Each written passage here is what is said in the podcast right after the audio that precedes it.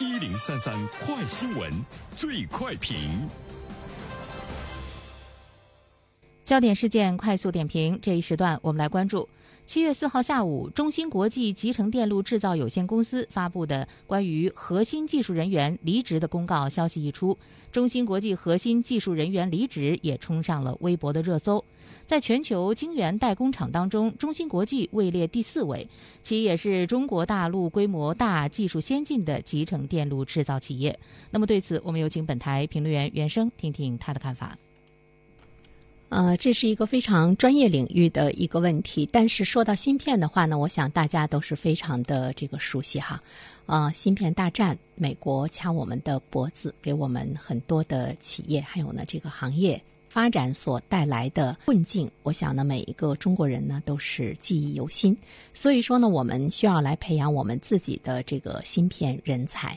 那么在这方面呢，目前我们也看到呢，就是国家在这方面人才比较呢紧缺，而且不单单是中国紧缺，其实现在全世界呢都非常紧缺。在国内来讲呢，这方面人才的流失。呃，也会呢特别的严重。比如说，中芯全球最大的晶圆代工厂台积电，我们也都是比较熟悉，它也面临着人才的流失。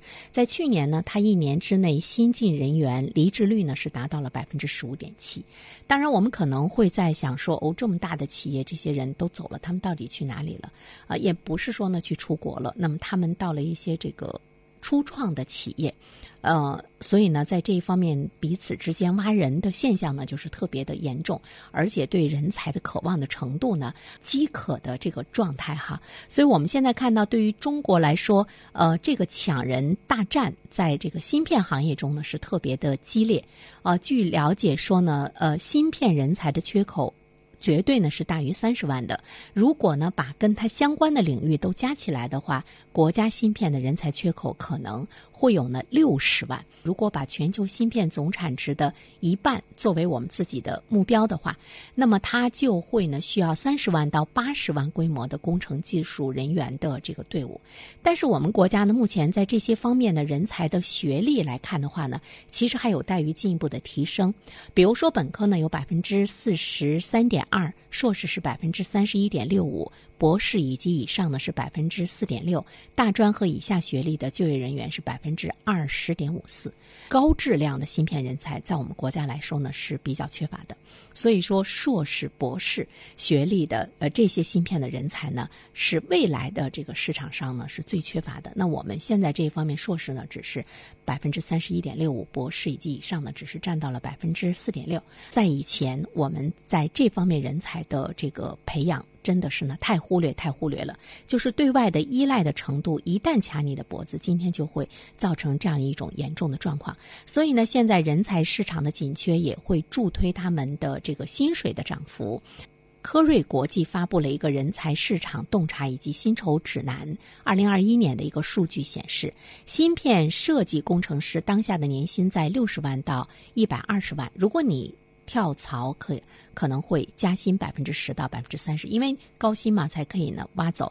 同时，在这个 CPU 和 GPU 领域人物呃这个领军人物当下的年薪是一百五十万到六百万。高端人才呢是呃非常的受到关注，呃还有呢像复合型的人才、国际创新型的人才、应用型的人才都是呢特别的这个短缺。这是国内的情况，那么国际的情况来说的话呢，不仅仅是中国这么紧缺，欧美国家、日本、韩国也是呢非常缺。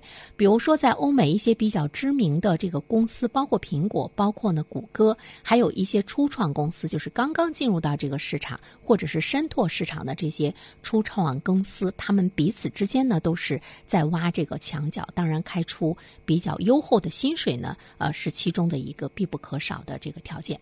这么说呢，从全球市场来看，芯片人才呢都是比较这个短缺的。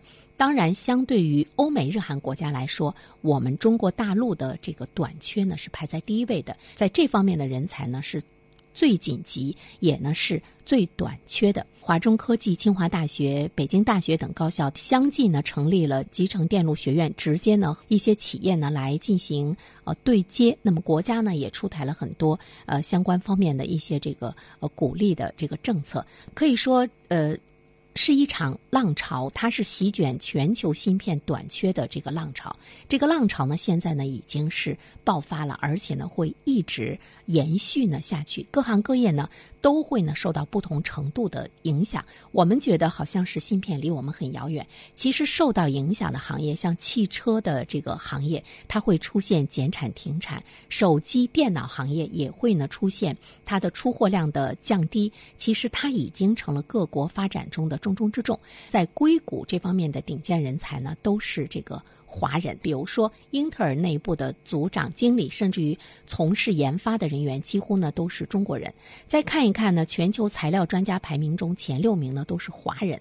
面对人才都在硅谷的现状，真的是能让人非常的心痛。那么，怎么样呢？把这些人能够呢吸引回来？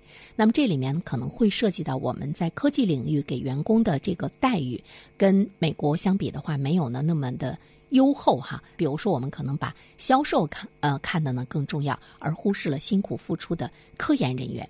对于科研人员的不重视，或许呢是我们的呃一个社会文化有着非常浓厚的一个基础啊，这观念的基础，在这方面我们也相信也会呢逐步逐步的呢更有所转变吧。好了，安然，好，感谢原生，我是原生。如果你喜欢听见我的声音，喜欢听到我的观点，可以来听原声评论，也可以关注我的公众号“原声读书”。